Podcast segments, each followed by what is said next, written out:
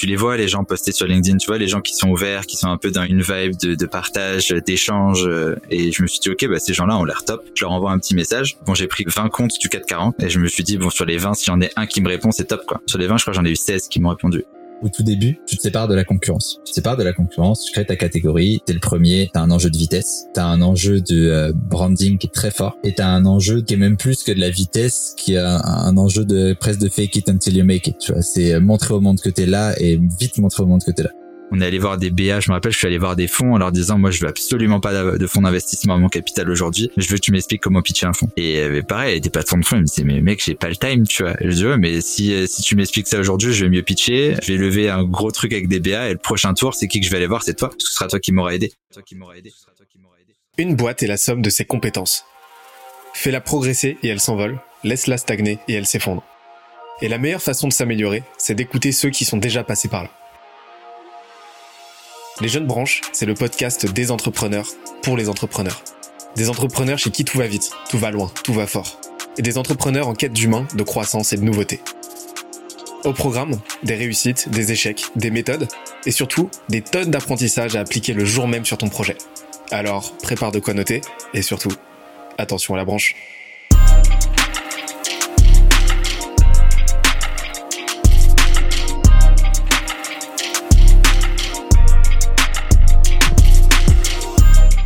Cette semaine, je reçois Maxime Cousin, CEO d'Osol, la startup qui révolutionne la façon de travailler en entreprise. Il m'a parlé dans les moindres détails de la stratégie qui lui a permis de signer de très très gros clients en quelques mois et de comment il a cartographié son marché pour identifier les cibles les plus alignées avec sa vision. Il m'a aussi partagé tout son savoir sur deux sujets cruciaux et pourtant confidentiels, on en parle très très peu. Le premier, c'est la création de catégories ou comment ils travaillent d'arrache-pied à créer leur propre espace au sein d'un marché en pleine croissance. Le second, c'est le networking, ou comment il est parvenu à s'entourer des plus gros noms de l'écosystème entrepreneurial français et européen en à peine un an. Tout ça avec ses meilleurs conseils et bonnes pratiques en sales, marketing et stratégie. D'ailleurs, l'épisode est tellement dense qu'on en a fait un PDF récapitulatif.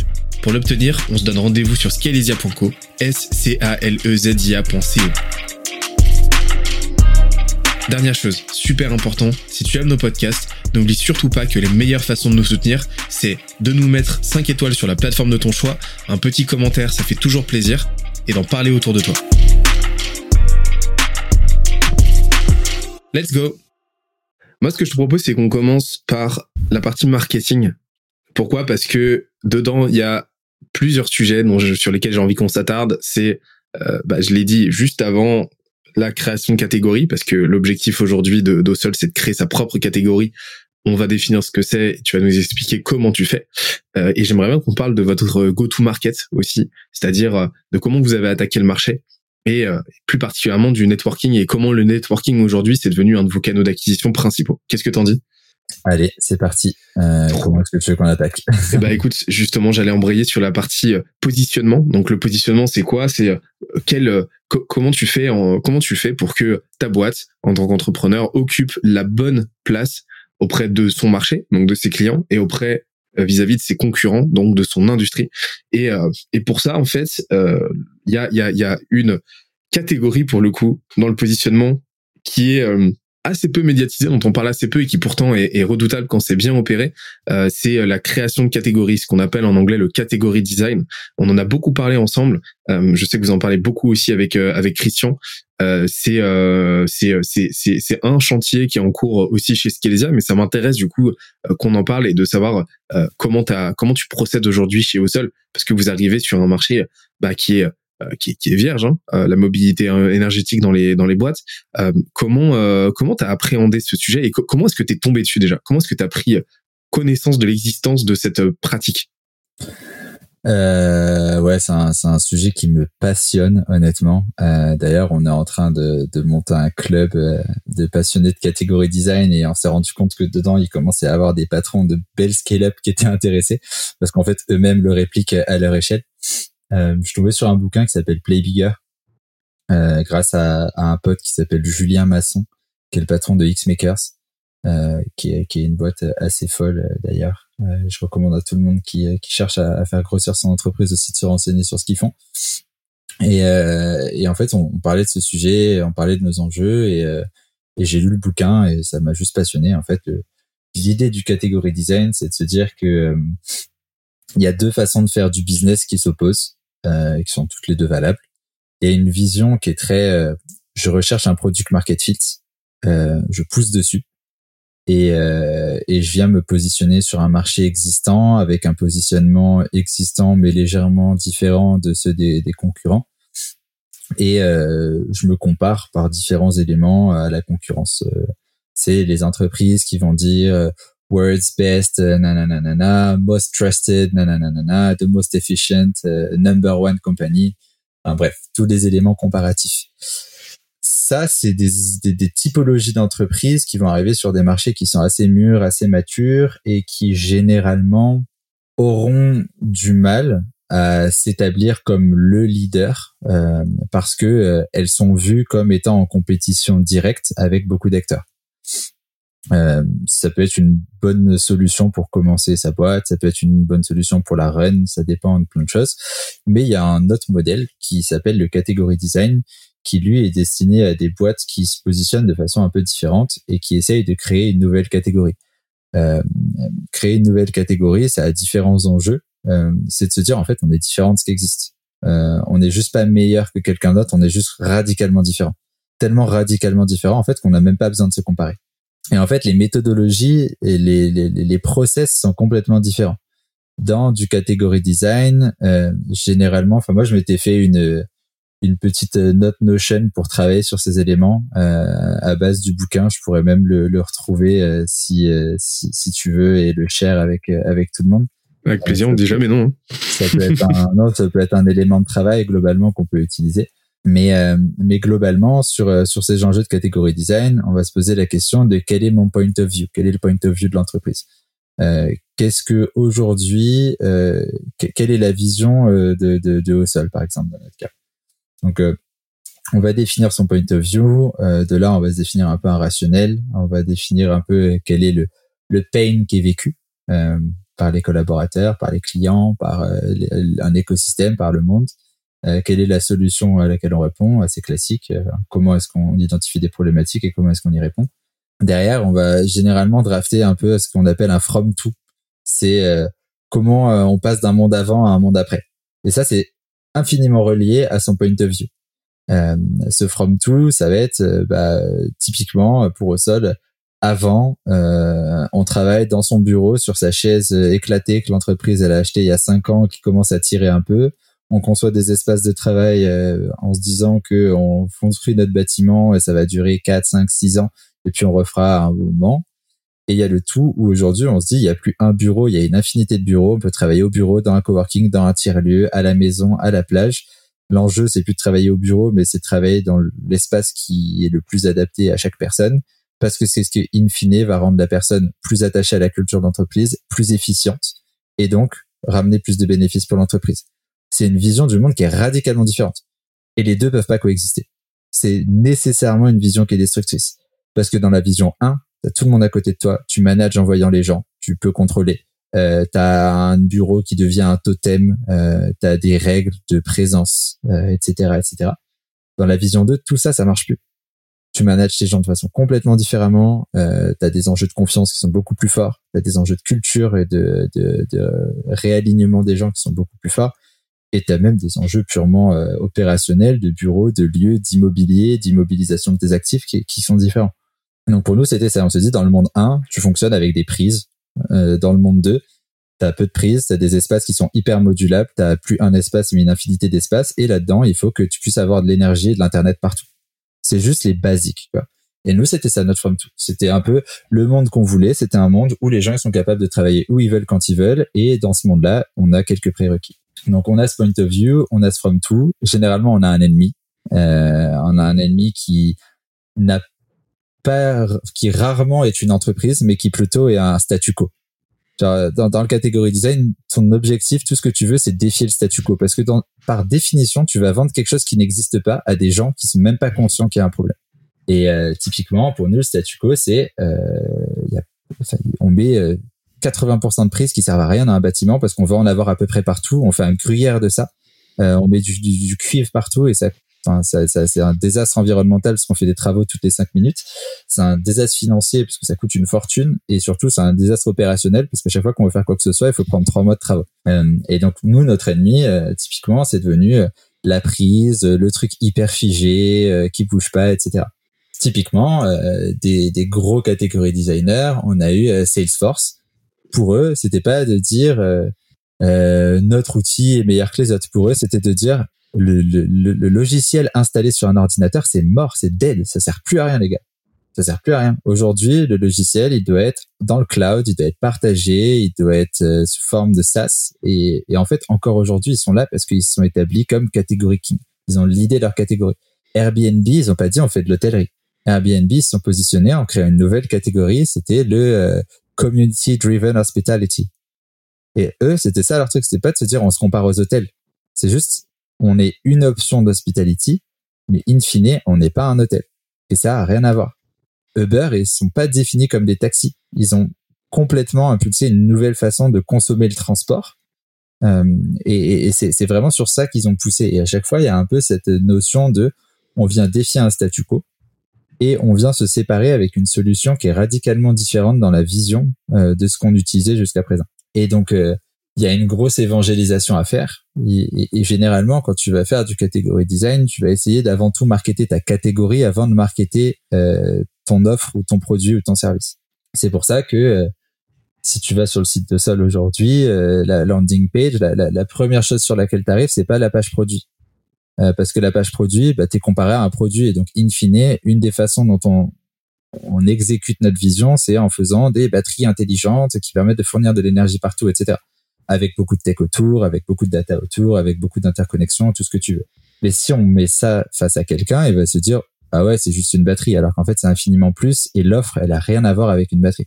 Et donc du coup, nous c'était le seul moyen pour nous, on n'avait pas d'autre option que de faire du catégorie design parce que sinon on allait être comparé à une batterie Amazon.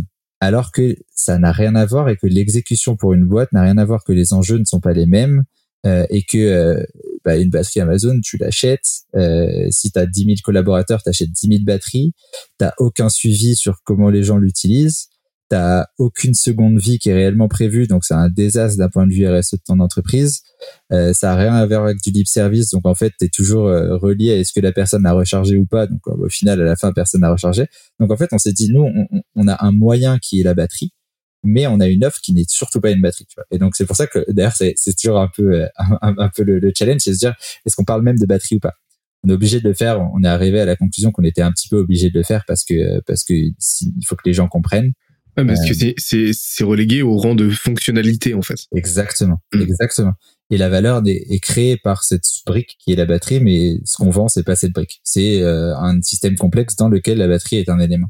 Et, et, donc du coup, quand tu vas sur notre site, euh, bah, on parle pas du tout de la batterie au tout début. Tu vois. On a plusieurs écrans et l'écran numéro un, c'est euh, le bureau au bureau et partout ailleurs. Euh, c'est un contexte très large. Euh, le monde, il est en train de changer. On est allé vers, on est en train d'aller vers des espaces de plus en plus flexibles, de plus en plus modulables, euh, parce que ça permet aux gens de travailler où ils veulent quand ils veulent. Ça permet à l'immobilier de devenir plus évolutif, plus flexible, plus économique, plus responsable.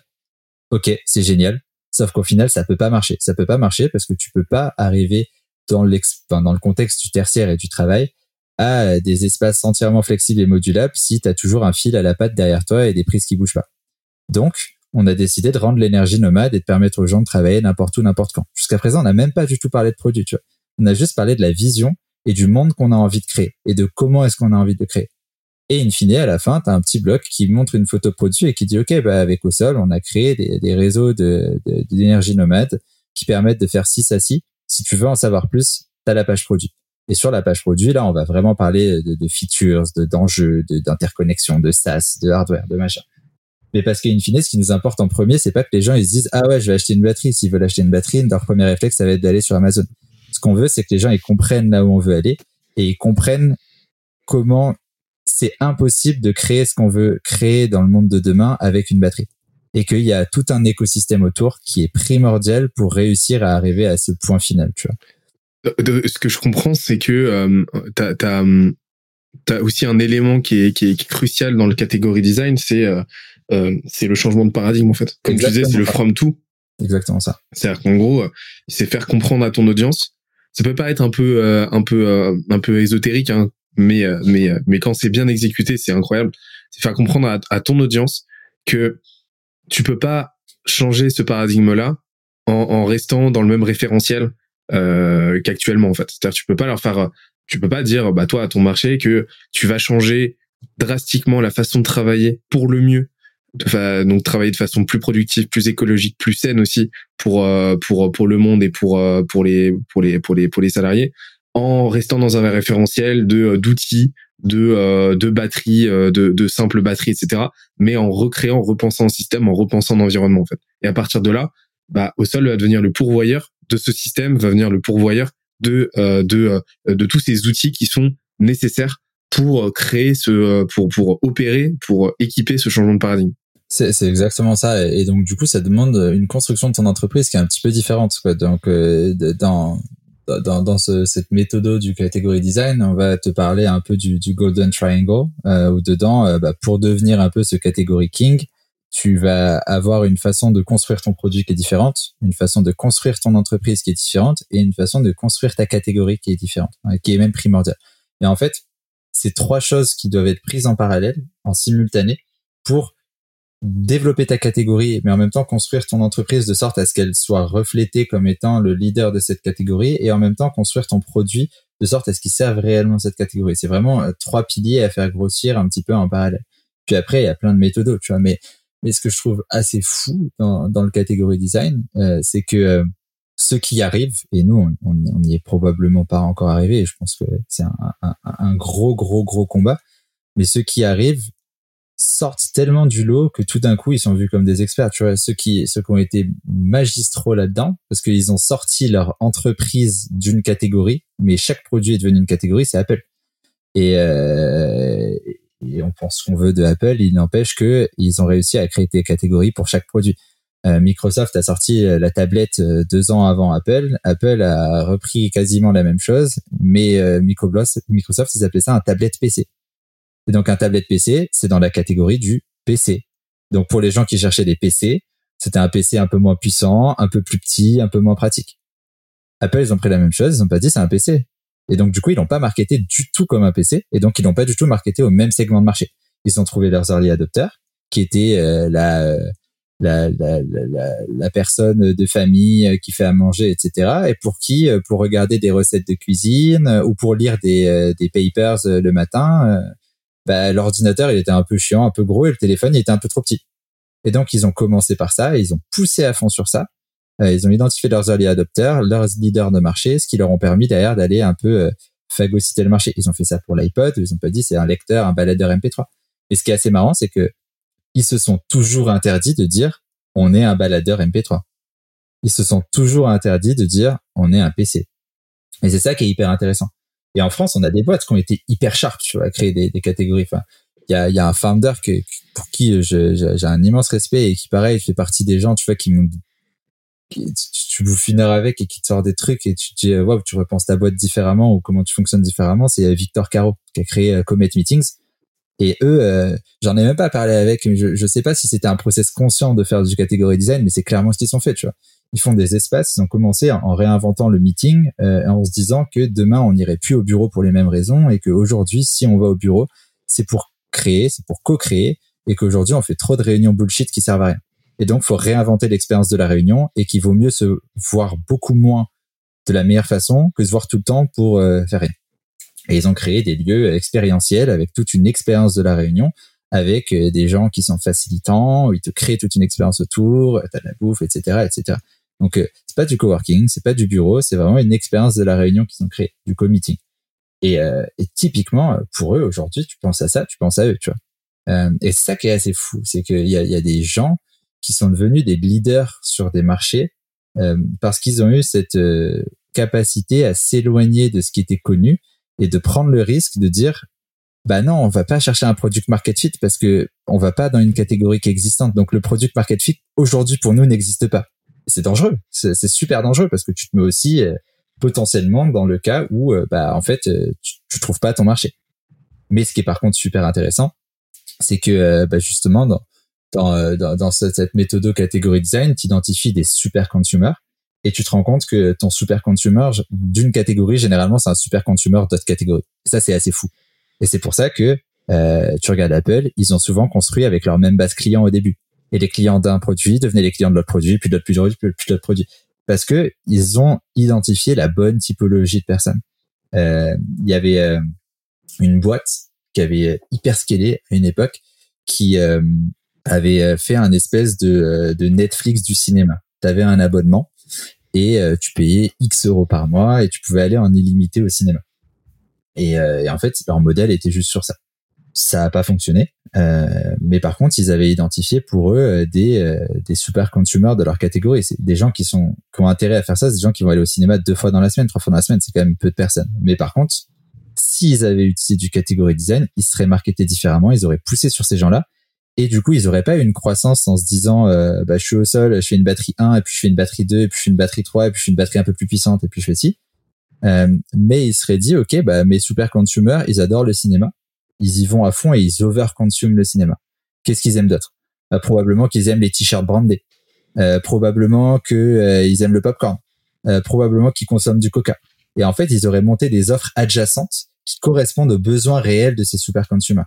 Et en fait, c'est exactement ça, tu vois, la méthodologie, c'est de se dire, OK, tu crées une catégorie sur un marché, tu la fais vivre, tu identifies tes super consumers, tu analyses très vite les besoins réels de ces personnes-là et tu comprends leur mode de fonctionnement pour leur proposer des offres adjacentes qui permettent de faire en sorte qu'ils redeviennent des super consumers, qui eux-mêmes deviennent des évangélisateurs de ta catégorie, etc., etc. Et tout d'un coup, tu montes en catégorie king. Et, euh, ça, c'est un truc qui, est genre hyper puissant et qui moi m'a changé vraiment ma vision de la boîte, tu vois, parce que je m'étais dit, ok, ben dans la croissance, est-ce qu'on veut juste faire des, systèmes d'énergie un peu plus puissants, un peu meilleurs, etc. Et donc du coup, est-ce que notre catégorie c'est la batterie? Ou est-ce que notre catégorie, c'est euh, le travail euh, n'importe où, n'importe quand? Et du coup, si notre catégorie, c'est le travail n'importe où, n'importe quand, c'est ça qu'on doit marketer. Et probablement que là-dedans, on a une infinité d'offres à créer. Et on aura probablement des trucs qui n'ont rien à voir avec même de la techno parfois. Et c'est ça qui est super excitant. Parce que je commence à observer chez mes clients aujourd'hui qu'il y a souvent des choses qui, qui reviennent dans leur discours et qui n'ont rien à voir avec Ocel, mais qui ont juste à voir avec la vision long terme de Ocel. Je me dis, OK, bah, du coup, là, il y a des trucs à build avec eux. Et, euh, et c'est un peu ça la méthode. C'est pour ça que je trouve que c'est un sujet passionnant. Euh, c'est un sujet où on se casse facilement la gueule forcément, qui est hyper challengeant parce que ça, bah, ça vient challenger pas mal d'idées préconçues et, euh, et sur lequel il faut un peu se dédier, mais euh, il y a énormément de learning à récupérer pour sa boîte, je pense. Le, le, le fondement ouais, du catégorie design, c'est que le référentiel de, de, de, concurrentiel classique, c'est voilà, comme tu l'as dit au début, c'est faire mieux que les autres, euh, moins cher, plus performant, euh, avec plus de fonctionnalités, etc. Mais tu restes dans le même référentiel qui est un jeu à somme nulle et qui euh, et qui fait que forcément tes gains à toi sont les pertes des autres.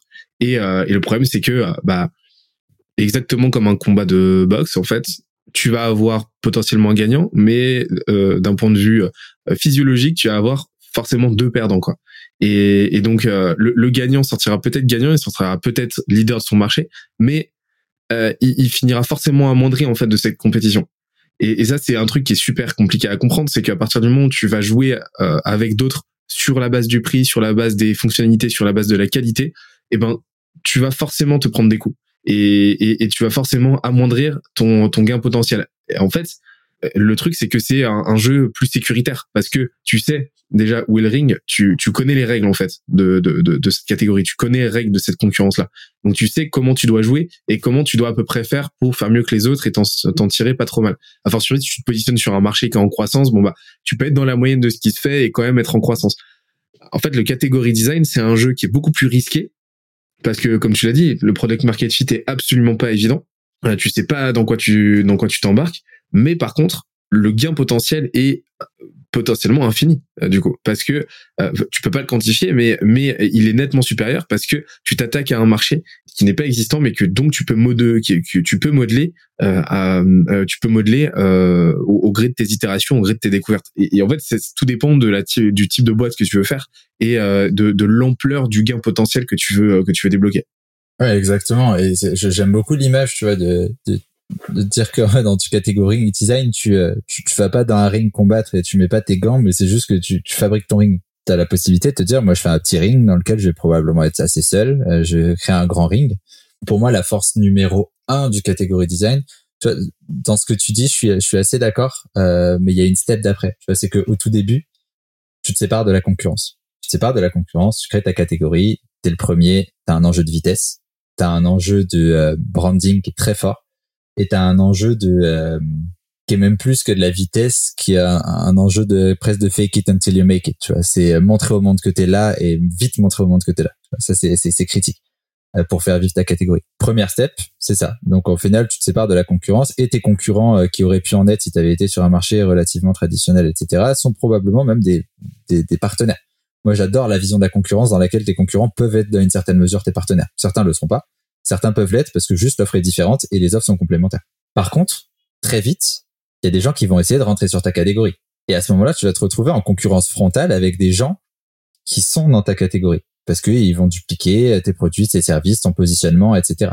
L'avantage, c'est que si tu as réussi à te hisser comme un catégorie king, chaque personne qui va faire vivre ta catégorie va te faire vivre toi parce que c'est toi qui es identifié comme le catégorie king.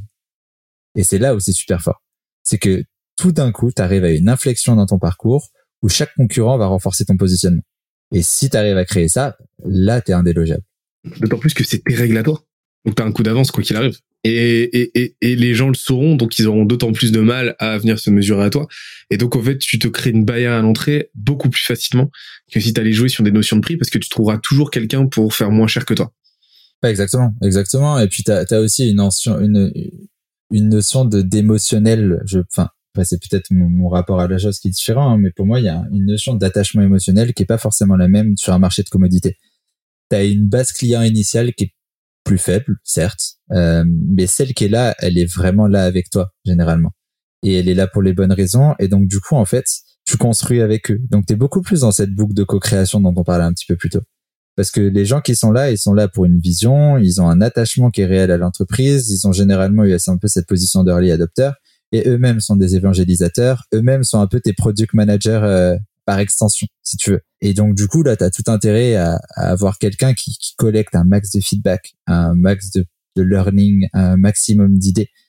Et tu construis, et comme ça, tu construis, tu soumets, t'échanges, etc. Mais euh, tu as l'avantage d'avoir des clients qui, a priori, dans une certaine mesure, vont être plus attachés à ta marque, à la, à la construction de l'entreprise que ne seraient des clients traditionnels sur un marché traditionnel pour qui entre eux acheter euh, je sais pas euh, une paire de, de, de baskets Adidas c'est la même chose qu'acheter une paire de baskets Nike ou une paire de baskets machin parce qu'ils s'en foutent. Ils ont pas d'attachement particulier. Ils veulent juste la paire qui est la plus belle tu vois. Alors que moi j'ai des clients aujourd'hui on parlait aujourd'hui on a peu voire pas de réels concurrents. En tout cas si on prend notre catégorie euh, stricto sensu mais euh, j'ai des clients qui m'ont dit, mais moi, je m'en fous de lui, même s'il est moins cher, parce que ce qui m'intéresse, c'est d'être avec vous, tu vois.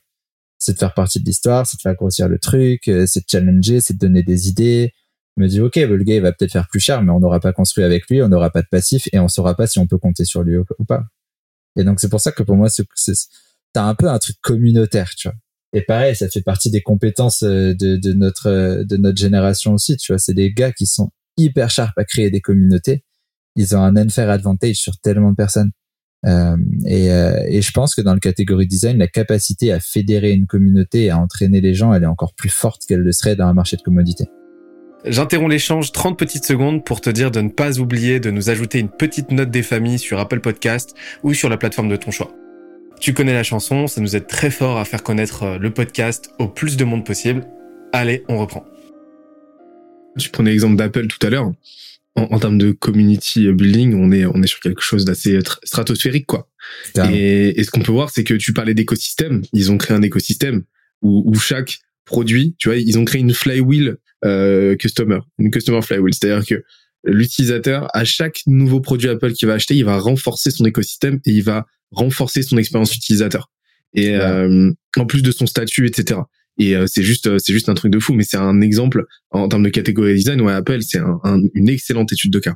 Bah, je suis pour ça que je suis fan de Apple euh, ou que je suis fan de, de je sais pas, par exemple Disney. Tu vois, Disney, ils ont réussi à créer un écosystème de ce qui est affolant. Et chaque chose renforce, renforce une autre chose et tout s'auto-renforce et, c'est ça qui est fou parce que Disney ils sont pas enfermés dans la catégorie de dire nous on fait du dessin animé. Ils s'en foutent du dessin animé. Et finalement le dessin animé c'est juste une brique parce que ce qu'ils font, c'est une expérience d'entertainment à 360. Et là-dedans, t'as du dessin animé, t'as des, des vêtements, t'as des parcs d'attractions, t'as t'as tellement de choses quoi. Et chaque chose va aller impacter un peu les autres choses. Et c'est pour ça qu'il y a une construction qui est beaucoup moins verticale et qui est un peu plus euh, qui est un peu plus écosystémique même de tes produits et services. Tu vois, si tu t'enfermes à dire que tu vas faire juste ça, juste un produit, juste une batterie, juste un machin, probablement que c'est pas forcément la bonne option pour ta boîte. Par contre, si tu dis, moi, je suis open à faire euh, différentes choses parce que ce que je fais aujourd'hui, c'est juste un moyen d'aller accomplir ma vision et que ce qui m'importe, c'est pas mon produit, mais c'est ma vision. Bah, du coup, c'est fine parce que tu te rends compte que si tu as trois, quatre produits différents et qu'il y en a un qui marche pas, tu peux le kill parce que tu t'en fous, t'as pas d'attachement au produit en lui-même, t'as un attachement juste à ta vision. Tu, tu parlais tout à l'heure de euh, d'Olivier et d'Hugo de Kimono. Pour moi, Kimono, c'est un exemple, euh, un, un, exemple typique de euh, création d'une boîte qui a créé ou qui est en train de créer sa propre catégorie. Euh, pourquoi? Parce que euh, si on regarde, ils, ils, font de la fringue, mais au début ils faisaient de la fringue, mais aujourd'hui ils font plus que ça.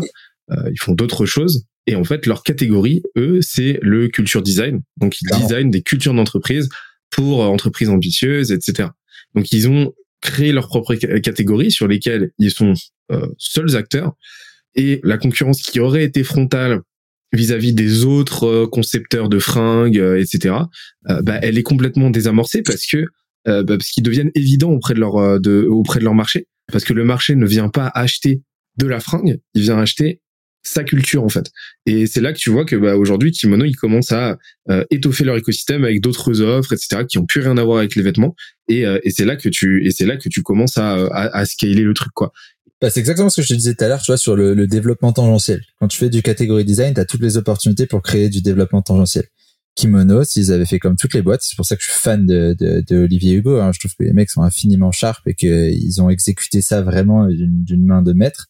Si tu fais comme kimono au début, tu dis bah juste moi je fais du vêtement brandé, tu fais un beau branding autour, tu fais des trucs très sympas, tu te positionnes sur les scale-up, bah tu fais du vêtement. Si dès le début tu dis nous les gars on fait pas du vêtement, nous on fait du vêtement pour impacter votre culture et aujourd'hui on fait du vêtement parce que c'est ce qu'on sait faire et on, on a remarqué que c'était un gros problème chez vous. Mais c'est quoi vos autres problèmes? C'est quoi vos enjeux de culture? Parce que nous, ce qui nous intéresse, c'est pas juste vos fringues, c'est pas de mettre trois suites à votre équipe, c'est de comprendre comment est-ce qu'on va pouvoir impacter tout ça. Ah, vous avez des enjeux d'attachement à la culture. Ok, est-ce que vous avez bien défini votre culture? Ok, bah il y a peut-être une offre à définir pour analyser qu'est-ce que c'est la culture réelle de l'entreprise et comment la faire vivre. Ah, vous avez des enjeux, je sais pas, sur euh, faire en sorte que vos gens se retrouvent parce que post-Covid, le bureau, machin chouette. Ok, il y a peut-être de l'événementiel à créer. Et en fait, ça a été que du développement tendentiel, drivé par une finalité finale qui est faire en sorte de faire vivre la, la, culture d'une entreprise et un, un, learning et un feedback constant de ses collaborateurs. Et ça, c'est l'outcome numéro un. C'est le mode de déploiement de l'entreprise. L'outcome numéro deux, Kimono, clairement, c'est les kings là-dedans, c'est la culture. Ton équipe, si tu t'embauches des gens et tu leur dis, nous, on va faire des fringues, bah ok, cool, mais donc du coup, ils vont passer de kimono à je sais pas quelle boîte qui fait du t-shirt classique. Maintenant, si tu dis à quelqu'un, nous, ce qu'on fait, c'est qu'on fait exploser les boîtes parce qu'on pense que la culture, c'est le truc numéro un et on veut les aider sur tous les pans de ça. Il y a une partie, c'est de la culture. Mais si tu viens chez nous, euh, tu, vas, tu te rendre compte que bah, même si tu fais des fringues, tu vas impacter les entreprises de façon infiniment plus grande que si tu vas chez l'autre concurrent parce qu'on va pas faire que ça. Et que tu vas pas aborder le client du tout de la même façon. Bah, franchement, ton équipe, elle a rien à voir. Les gens, ils, ont envie de tuer pour ta boîte. C'est plus du tout juste je vends des fringues, tu vois. Et c'est ça, c'est en ça, tu vois, que je trouve que c'est une discipline qui est hyper intéressante, probablement pas adaptée à tout le monde, mais qui permet au moins de se poser des questions différentes sur sa boîte, tu vois. C'est comme tout, c'est comme tous les bouquins de développement personnel, c'est comme tous ces trucs. C'est pas forcément utile pour tout le monde, c'est pas forcément la bonne réponse pour tout le monde, mais c'est toujours une bonne occasion de te poser des questions. Et en plus de ça, tu peux vendre la roadmap à tes clients, c'est-à-dire qu'une fois que tu leur as vendu la catégorie, tu peux leur vendre euh, les prochaines adjonctions en fait à ton offre. Et, et là, en fait, tu les as embarqués dans l'aventure. Exactement comme euh, Disney, en fait tu, les as embarqués sur une histoire, euh, tu les as embarqués, bah, du coup, tu crées ta rétention de fait parce que les gens auront hâte de voir ton prochain dessin animé, en fait, auront hâte de voir ton prochain produit. C'est exactement ça, et, encore plus, des fois, c'est leur présenter, euh, présenter ton, ton évolution, ta roadmap, etc. Et pour certains clients, ça va être fine. Pour d'autres clients, ça va être les engager. Parce que si dans un processus sales, tu parles à quelqu'un et tu lui dis, bah, nous, aujourd'hui, on vend ça et que le gars euh, il kiffe et il dit putain vous pourriez pas faire ça euh, ça ce serait cool etc que tu dis ah non non non nous on fait juste des t-shirts on a deux tailles euh, on a trois modèles et c'est tout bon bah le gars il va se dire ok bon c'est un catalogue fait chier Si maintenant le gars dans ton processus sales, c'est en mode attends mais pourquoi tu penses que ça ce serait bien pour nous? Pourquoi est-ce qu'on serait une bonne personne pour le faire? Euh, Mais ça, ça, ça pourquoi est-ce que tu as besoin de ça? C'est quoi le problème derrière? Si tu as vraiment cette compréhension et cette écoute et que tu pu un processus qui est hyper vertical, bah tout d'un coup le gars il se sent hyper euh, involved. Il a l'impression qu'il fait partie de l'aventure. Et c'est ce qui fait que bah, il va pas aller chez quelqu'un d'autre. Et, et, du coup, il va avoir l'impression d'avoir un petit peu ajouté sa brique au même titre que ce que je te disais tout à l'heure, où nous, quand on a commencé à aller voir les premiers directeurs IMO, les premiers directeurs d'environnement de travail, on leur a demandé leur avis, ils nous ont donné des conseils, on a construit avec eux, et donc du coup, fatalement, ils avaient envie de, de tester parce qu'ils avaient mis un peu de là-dedans. Et on a encore aujourd'hui, là, il y a trois semaines, on fait un salon, on a rencontré le, le DAF d'EDF et directeur environnement de travail de je sais plus quelle boîte, et les deux, en, en 10 minutes, ils ont brainstormé euh, sur sur le salon de leur côté en disant ah tiens au sol tiens si ça si ça si. À la fin je dis mais les gars c'est c'est c'est golden quoi. J'ai jamais eu cette idée c'est incroyable parce que eux ils ont une vision de leur métier qui est bien plus profonde que celle que je pourrais jamais avoir. Et, c'est ça que je trouve fort tu vois. C'est il y a vraiment un enjeu là-dessus. Et, du coup ça renforce ton marketing ça renforce ton branding ça renforce ton positionnement ça renforce tes sales. C'est un truc qui du coup va aller infuser dans tous les domaines de la boîte quoi. Tu peux avoir une petite friction quand tu crées ta catégorie? Parce que les les il y a pas une pas encore de cognition de ton marché vis-à-vis de cette catégorie. Donc les gens, en fait, tes prospects, ton, ton marché va avoir besoin de te raccrocher à quelque chose qu'il connaît. Cerveau humain, l'univers n'aime pas le vide. Et donc en fait, tu vas sans avoir cette tension du prospect qui va dire ouais mais euh, tu vends de la batterie, ouais mais euh, tu vends de la fringue, ouais mais euh, tu fais du growth. Nous c'est le problème qu'on a aujourd'hui. Et en fait, alors je sais que Olivier et, et, et, nous pour le coup chez Scalia, on a cette stratégie là du martèlement. C'est tu vois en gros un peu de la prophétie euh, autoréalisatrice où on, répète, on martèle sans arrêt les mêmes choses, tu vois. Et pour qu'au bout d'un moment ça rentre. Je sais pas, c'est quoi toi tes outils pour ça, pour pour t'éviter d'être sans arrêt euh, cantonné à une catégorie dans laquelle t'as pas envie d'être et, euh, et, que ton marché finalement crée cet espace mental? Euh, bah, le martèlement aussi, c'est un premier outil. Euh, D'ailleurs, je pense que c'était c'était Olive qui m'avait qui m'avait un peu sensibilisé à ça. Il me disait que je crois, il signait tout ce qu'il faisait avec euh, We Are Culture Designers, etc. Mais c'est, sharp, tu vois. Il y, a, il y a le répéter. Euh, tu vois, par exemple, nous, au début, on avait interdit à nous, à nos collaborateurs, à nos partenaires d'utiliser le mot batterie. Au final, on le réutilise parce qu'il y a quand même besoin de raccrocher, mais on explique juste aux gens la vision. Déjà, on commence plus par pitcher le produit. On s'interdit de pitcher le produit qu'on fait à quelqu'un. On lui pitch juste la vision, tu vois. Et, euh, et déjà, ça change tout. Et derrière, on leur explique clairement que il y a une composante batterie dans l'offre qu'on vend aujourd'hui, mais l'offre n'est pas une batterie. L'offre contient une batterie. Et, euh, et déjà, on leur explique qu'il y a quand même un truc différent derrière. Et derrière, on a essayé de se séparer en, en parlant de, de réseaux de batteries intelligentes euh, pour montrer qu'il y a une interconnexion, qu'il y a, y a du lien, qu'il y a du, du, du, smart, tu vois, au même titre que le smartphone n'est pas un phone, tu vois. Il y a un peu cette, cet enjeu de wording qui est intéressant, cet enjeu de naming, ce qui fait qu'un un vélo euh, n'est pas un e-bike, euh, par exemple. Euh, et derrière, nous, on a développé un truc. À ma connaissance, je crois pas que ce soit documenté euh, sur le net de ce que j'ai cherché, en tout cas de cette façon. Mais mais on a un, un, de nos, un de nos investisseurs qui est qui est aussi consultant euh, qui, euh, qui nous a, enfin qui s'appelle Michael Mansart et qui nous a aidé à développer euh, chez nous une sorte de modèle de maturité. Euh, alors il y a plein d'implications et ça c'est sa secret sauce, mais en tout cas dans, dans cet aspect du catégorie design, pour nous c'était de se dire ok ben en fait euh, on a allé euh, quatre niveaux de maturité chez Ossol. Le niveau 1 c'est quelqu'un qui veut une batterie. Le niveau 2 c'est quelqu'un qui veut une batterie mais veut pas se faire chier à interconnecter tout, à savoir qui utilise quoi, quand, comment et de piloter un petit peu sa flotte parce qu'il veut pas une batterie, il veut des batteries, il veut une flotte de batteries qui est euh, géré, automatisé, qui est en libre service. Il veut un peu une sorte de Vélib de la batterie. Ça, c'est le niveau 2. Il est un peu plus mature dans la vision de ce que nous, on essaye de créer, mais ça reste qu'à l'échelle d'une batterie. On a le client 3, il nous parle pas de batterie. Il nous dit, euh, moi, euh, je veux rendre mes collaborateurs beaucoup plus libres euh, et je veux qu'ils puissent bouger à l'intérieur de mon bâtiment un peu n'importe quand et je veux qu'ils se suppriment un peu de toutes les contraintes qu'ils peuvent avoir, que ce soit le mobilier, que ce soit euh, les câbles, que ce soit Internet, etc. Je veux juste qu'il soit complètement flexible et nomade. Pas du tout les mêmes enjeux pour la boîte. Et on a le niveau 4. C'est la boîte qui me dit, moi, je, je pense qu'il n'y a plus de bureau. Je pense que le bureau tel qu'on l'a connu, c'est une option parmi un continuum de solutions que sont le bureau, le télétravail, le coworking, le machin, le truc.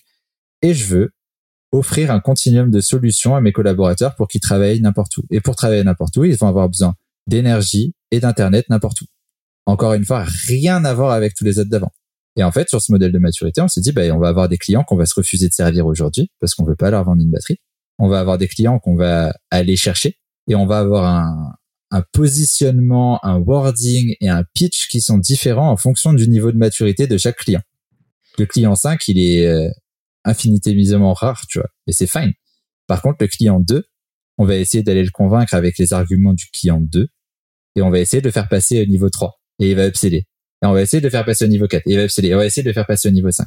Et tu vois, il y a un peu cet enjeu de se dire, OK, mais tout le monde ne va pas adhérer à la catégorie, tu vois. Et peut-être qu'on va prendre un gars où lui, il veut juste des batteries, mais euh, il s'est dit que c'était nous la meilleure solution parce que euh, il voulait un truc un peu joli, un peu design, un peu sexy, etc. Et peut-être que pour lui, l'argument à ce moment-là, c'est là.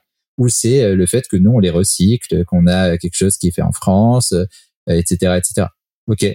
Sauf que du coup, notre enjeu de, de count management, de CSM, ça va être de l'évangéliser pour euh, lui faire comprendre qu'il peut faire plus avec ça et de le faire passer dans la catégorie d'après. Et du coup, au début, notre interlocuteur sur la batterie, ça va être un, un mec de l'IT. Et puis, euh, on va lui faire comprendre qu'il y a d'autres enjeux. On va aller chercher avec lui des KPI de succès pour montrer qu'en fait, il y a des enjeux sur le people et que du coup, dans la boucle, il faut mettre peut-être la workplace, il faut peut-être mettre les RH. Et euh, ah bah tout d'un coup tiens, on a fait ça pour répondre à tel pain, mais on s'est rendu compte que ça avait impacté telle chose et telle chose. Et du coup la discussion elle devient plus large. Et maintenant on parle plus d'équiper une salle de réunion, on parle comment est-ce qu'on fait un building.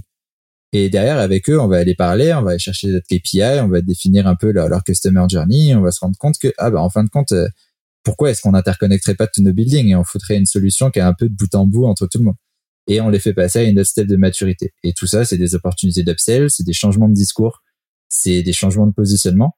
Mais in fine, dès le début, on aura quand même marketé toujours le fait qu'on a une vision long terme. Et ok, on peut répondre à ton besoin ponctuel, mais c'est pas ça qu'on cherche à faire. Et si tu cherches à faire que ça, probablement qu'il y a des meilleures solutions. Et du coup, à ce moment-là, on place notre concurrent. Parce que notre concurrent, il est pas sur notre catégorie. Nous, on lui dit, bah, si tu cherches à faire ça, prends une batterie en quart. Franchement, euh, de ce que j'ai l'impression de voir de ton besoin, c'est ça qu'il faut.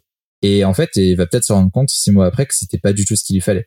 Sauf que quand il va revenir, il va plus du tout revenir comme un mec que tu es allé chercher en outbound et que tu avais à convaincre.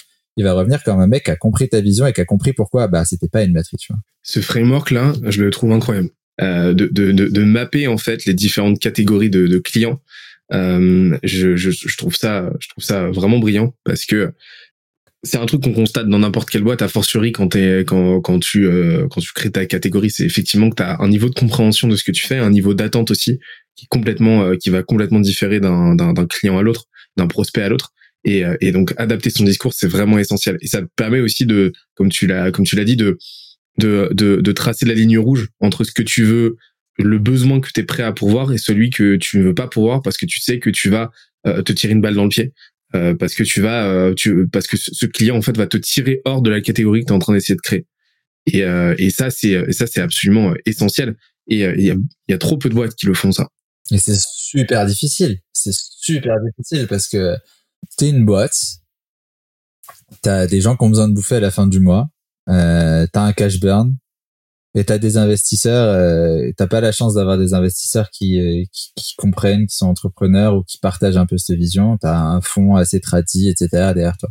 À la fin du mois, va expliquer que t'as pas fait tes chiffres euh, et que t'as refusé euh, trois clients à 50K parce que euh, ils allaient défoncer ta culture d'entreprise, ils allaient défoncer ton branding. C'est suicidaire, tu vois, c'est super difficile. Et, et, du coup, pourtant, le, le, le pas de définition, il va demander des, des compromis qui sont énormes. Euh, parce que du coup, il y a des mots que tu vas t'interdire d'utiliser. Tu as des associations et des partenariats que tu vas t'interdire de faire. Euh, tu as des, des, euh, des, clients que tu vas t'interdire de servir. Et euh, c'est un peu comme le branding, tu vois. Tu peux pas dire que tu veux faire une solution qui est green si euh, tu vas faire une, opération de com où derrière tu es dans des puits de pétrole. Enfin, tu sais, c'est des trucs aberrants, mais ben c'est un peu la même chose poussée à l'extrême pour le catégorie design parce que chaque pilier il va s'auto-renforcer et la, moindre faille elle va faire que tout s'effondre. Donc il y a un peu un truc aussi de construction un petit peu à chaque niveau, faut bien le faire grossir, mais en même temps tu as un enjeu de vitesse pour aller vite et faire vivre ta catégorie. C'est pour ça que je pense que c'est un exercice qui est super difficile, ça demande des euh, des, des founders euh, là pour le coup euh, très exécution ou en tout cas une équipe une team qui réussit à être dans l'exécution. Pas forcément le founder il peut être très vision mais tu as besoin d'avoir des gens qui sont des brutes d'exécution. Et, et, un truc que j'avais adoré dans ce, dans ce bouquin de, de Play Bigger, en fait, on en, je me rends compte que ça fait une demi-heure qu'on est sur ce sujet-là et le mieux, c'est que les gens le lisent. mais mais un truc qui était assez fou dedans, c'est qu'il parlait du lightning strike. de se dire ok en fait t'as des boîtes qui sont développées et qui ont fait vivre leur catégorie en, en se disant que dans huit mois, tu as un événement, dans six mois, tu as un événement, et c'est l'événement où tu es censé dévoiler ta grande catégorie euh, euh, au monde. Tu vois. Et euh, c'était Salesforce qui avait organisé un énorme événement où en fait c'était soit ça passe, soit ça casse. Quoi. Ils avaient tout burné et tout l'objectif de la boîte à ce moment-là, c'était juste tout était tourné vers cet événement-là.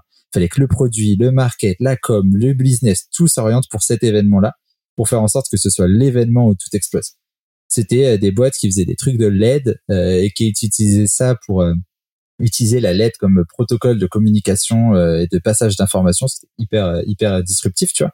Et qui sont allés dans un salon pour ça et qui en ont fait une conférence et qui ont tout aligné autour de ça et qui ont marketé le message comme des porcs pour faire en sorte que tout le monde sache qu'ils existent, que la presse le relaye. Et en fait, c'est un effet un peu boule de neige, c'est un effet cumulé. Tu vois, les gens en parlent, la presse le reprend, la presse locale, puis la presse nationale, puis la presse internationale, puis les leaders d'opinion, puis les influenceurs de ton marché. Et tout d'un coup, le marché arrive, les choses se structurent et tu réalises.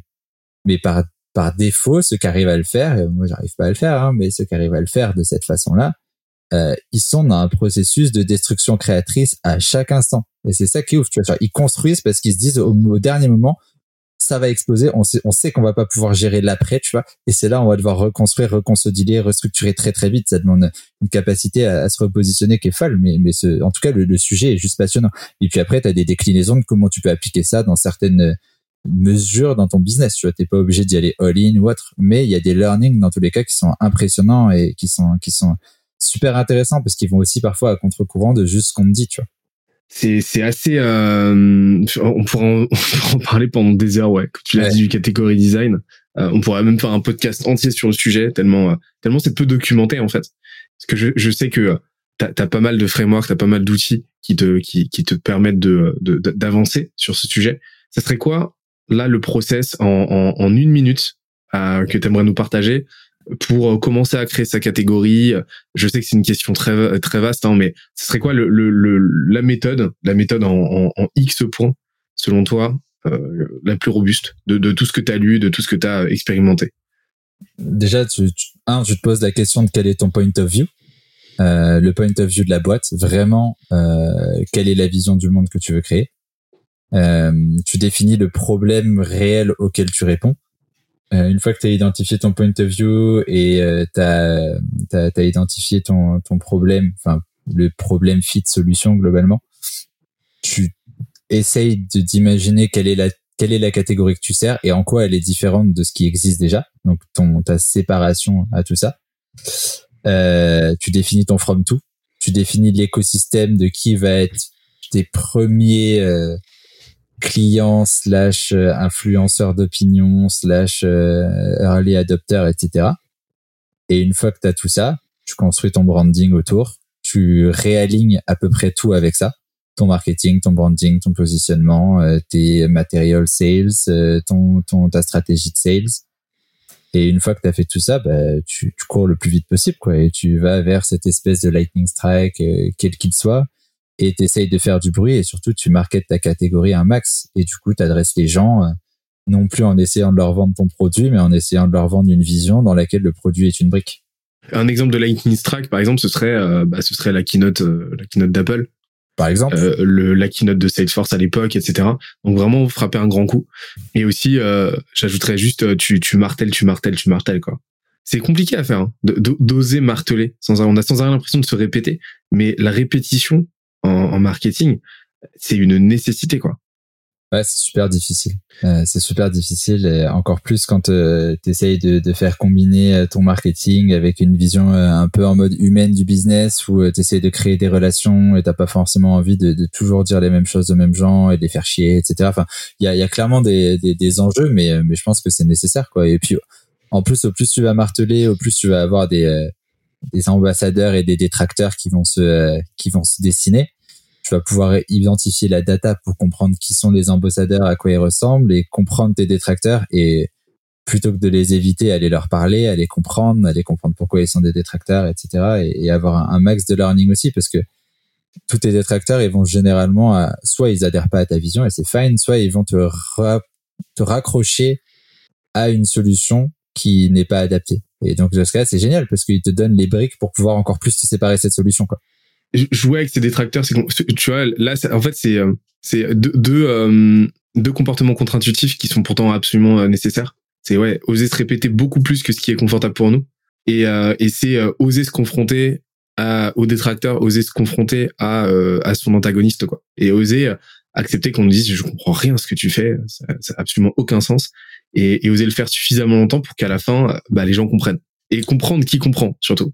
Ouais, et puis avoir de l'empathie et dire ok, je comprends. Enfin, je, ok, tu comprends à ce que je fais, mais pourquoi Qu'est-ce que c'est que tu comprends pas? Tu vois, Après, pas tout le monde a le temps non plus, tu vois. Mais quand t'as la chance d'avoir le temps, et pas toutes les boîtes ont euh, le people pour, tu vois. Mais juste avoir des gens qui, ok, qu'est-ce que tu comprends pas? Qu'est-ce qui est pas clair? Pourquoi? Est-ce que ça serait plus clair si on disait ça?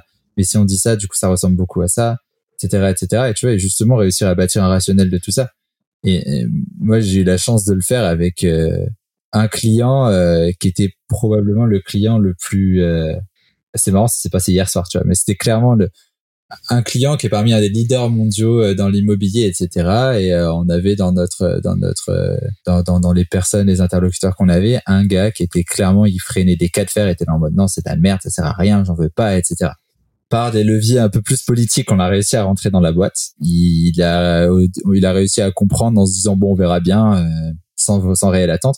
Et hier soir, il nous envoie un mail euh, en disant, euh, en fait, c'est trop stylé, j'aime trop, je suis content qu'on ait fait le contrat parce que maintenant on va pouvoir le scaler monde. C'est improbable, tu vois.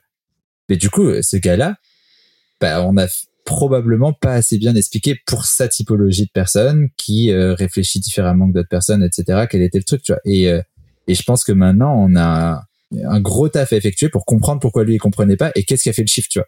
Est-ce que ce qui a fait le chiffre, c'est l'usage? Est-ce que ça fait le chiffre, c'est que tout d'un coup, matériellement parlant, en ayant le truc dans les mains, il arrive à comprendre la vision finale, etc. J'en sais rien. Mais là, on a un, learning de fou, tu vois. Et si on arrive à comprendre ça, on va peut-être gagner encore 20-30% de, de, de, de, potentiels ambassadeurs qu'on n'arrivait pas à adresser jusqu'à présent parce qu'ils sont à un autre endroit sur le modèle de maturité, tu vois. Ils sont pas assez matures pour que le pitch qu'on allait leur donner au début, ils le comprennent et qu'ils résonnent avec eux, tu vois. Et donc, ok, bah, comment est-ce qu'on te place un peu plus tôt? Comment est-ce qu'on te donne les, éléments qui te font comprendre sans forcément te, te, te, faire miroiter un truc dans cinq ans qui est hyper euh, lointain et pas du tout rationnel pour toi? Parce qu'in fine, on vend à du B2B, on a des gens, ils ont des budgets, euh, ils vont rester peut-être un an, encore deux ans dans la boîte, etc. Ce qu'il y a dans cinq ans, ils s'en foutent, tu vois. Alors que certains en fait ils s'en foutent du maintenant tu vois. Ils pensent juste à ce qu'il y a dans cinq ans tu vois. Et c'est cool. Et, euh, et du coup je pense qu'il y a, y a vraiment un learning à faire avec ces gens là quoi. Et ces détracteurs généralement c'est une aubaine de malade ça fait peur après. Enfin, forcément, ça fait peur. C'est jamais agréable. Surtout quand t'es un founder, que t'es, que t'es un sales et que forcément dans la journée, euh, bah, la personne qui va te mettre un gros down et qui va te challenger euh, va faire que le, call d'après, tu vas être moins opérationnel, etc. Tu vois, il y a plein de mécanismes de, protection qui se mettent en place. Quoi. Mais, c'est quand t'as la chance de pouvoir avoir l'espace mental pour le faire, c'est trop cool. Comment tu fais pour euh, garder une trace, pour archiver tous ces retours-là? T'as as, un protocole? Je suis super mauvais là-dedans. c'est tout dans la tête, quoi. Non, ouais, c'est mon problème. Du coup, t'as une charge mentale de fou, mais, euh, mais j'essaye de me faire accompagner, de me faire aider par des gens qui sont bien plus, bien meilleurs là-dedans que moi. Euh, on utilise Notion, tu vois, par exemple, des choses comme ça, mais c'est tellement de choses. Euh, et je pense que ça demanderait juste euh, un peu plus de temps off pour euh, refaire sens de tout ça, remettre ça dans une, une arborescence où, où, les choses se retrouvent. Mais mais ouais, malheureusement aujourd'hui, j'ai pas de type sur ça. C'est un peu trop dans ma tête, un peu beaucoup trop même. Nous, on utilise euh, Mojo. J'en parle assez souvent, mais c'est vraiment un game changer. C'est euh, incroyable parce que en plus déjà, t'as une IA qui euh, identifie, qui, est, qui est très bonne en français, donc qui c'est un outil français, qui identifie les passages où tu reçois du feedback et, et tu peux faire des snippets de tes vidéos à la base c'est un outil pour les sales, pour le coaching et tout, mais tu peux euh, tu peux l'utiliser pour absolument n'importe quoi, pour ton product et pour euh, pour ton marketing, pour ta création de catégorie.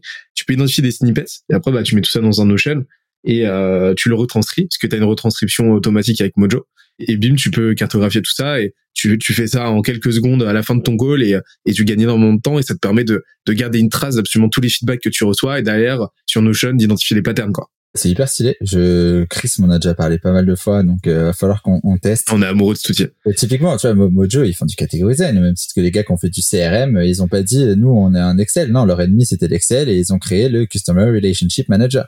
Euh, au même titre que Mojo, ils se définissent comme étant une plateforme de performance collective. Tu vois. Et juste le wording, il, il veut dire plein de choses. T'es plus juste en train de prendre une app qui fait de l'enregistrement et qui analyse. Tu vois, t'as un truc qui est bien plus puissant. Bah écoute, je vais bah, tu vois, par exemple, Mojo, euh, le, leur concurrent le plus frontal, enfin, d'un point de vue feature, c'est Gong. C'est genre le leader américain du coaching sales. Et en gros, d'un point de vue produit, c'est assez similaire. Il y, a, il y a, des petites, le CEO, je pense qu'il m'emplâtrerait si entendait ça, mais euh, il, y a, il, y a, des features forcément qui, qui, qui, divergent, etc. Mais par contre, le positionnement est complètement différent. C'est-à-dire que tu regardes Gong, c'est un outil pour les sales, pour la performance commerciale. Tu regardes Mojo, c'est une plaque tournante dans ta boîte. Et pour moi, c'est le bras, un des bras armés les plus essentiels pour une boîte euh, de service, pour une boîte euh, qui euh, sales driven en fait, parce que tout le monde va pouvoir s'en nourrir. le produit, le, le marketing, les sales, etc. Tout le monde va pouvoir y trouver de la valeur et ça devient un petit peu ton, ton cerveau collectif. Et, et, et, ils ont été assez sharp en fait sur la, la, la, sur leur positionnement et ouais on peut carrément parler d'une création de catégorie. C'est pour ça que la, création de catégorie aussi euh, pour finir sur ce point, c'est pas quelque chose qui est réservé à des Apple ou à des grands groupes ou quoi. Non, c'est possible et c'est même nécessaire. Euh, de euh, c'est même nécessaire de aujourd'hui de créer sa, sa propre catégorie si tu veux pas jouer ce jeu de la concurrence frontale dans lequel certains se retrouvent mais dans lequel beaucoup s'y cassent les dents et, et ça nécessite juste d'avoir une notion de de gratification différée assez assez développée. C'est-à-dire accepter que, que l'euro que tu n'empoches pas aujourd'hui, bah tu le récupéreras potentiellement dans au, au, au centuple dans euh, dans 5 ans, dans 10 ans, dans 15 ans ou pas du tout en fait. Voilà, faut être prêt à jouer ce jeu-là. Ouais, je pense que c'est c'est là la grosse difficulté, ouais, et surtout prêt à se dire que c'est un process aussi qui euh, bah, qu'il va falloir refaire assez régulièrement parce que les choses bougent et que des concurrents, il y en a d'autres qui vont rentrer. Donc, euh, est-ce que tout d'un coup tu te retrouves sur un marché de concurrence frontale, euh, sur une catégorie que tu as créée Est-ce que tu acceptes de sortir de cette catégorie? Enfin, il y a, y a plein d'enjeux qui doivent être hyper, hyper challengeants. Hein. C'est pour ça que les, les, les écrivains du bouquin, euh, tu Al Ramadan, Christopher Lockheed, quand on fait euh, un peu des, communautés et, euh, des, des enfin, ils ont une newsletter qui est folle enfin je, je c'est cool tu vois de parler avec des gens qui ont vécu ça de façon répétée sur des marchés différents et qui ont vécu la croissance de ça tu vois parce que ok là à petite échelle sur une boîte sur un marché assez niche etc c'est pas du tout la même chose que l'appliquer sur un marché euh, qui est qui est mondial. Genre je prends euh, HubSpot tu vois avec leur CRM c'est pas du tout les mêmes enjeux euh, et pourtant ils sont encore là. C'est ça qui est assez dingue. Mais c'est là que ouais, c'est quelque chose de modulaire encore une fois. Et comme tu l'as dit c'est évolutif mais c'est comme un product market fit hein, euh, c'est évolutif tu as différents degrés de product market fit et euh, c'est quelque chose que tu peux renforcer, que tu peux perdre aussi. Mais l'avantage que tu as quand, euh, quand, euh, quand tu crées ta, ta catégorie, c'est que tu es first mover. Donc, tu es le premier à bouger sur un marché. Donc, quoi qu'il arrive, tu auras ce premium-là. Ça, et, ça va être compliqué de, de, de t'en déloger, surtout si derrière, tu as le branding qui suit, qui fait que tu as créé cet espace mental dans la tête des gens qui fait qu'ils t'associent à cette catégorie-là. Et, euh, et là, t'as là, là t'as, t'as pas tout gagné, mais en tout cas, t'as quand même une longueur d'avance qui est, qui est assez cool. Ah, là-dessus, je suis 100% aligné avec toi. J'espère que l'épisode t'a plu autant que ça nous a plu de l'enregistrer et de le produire. En attendant le prochain épisode, on se donne rendez-vous sur scalezia.co, s c a l e z i où tu découvriras des cours, des vidéos et des lives en libre accès pour t'aider à faire décoller ta boîte comme jamais. On se dit à très vite. Bye bye.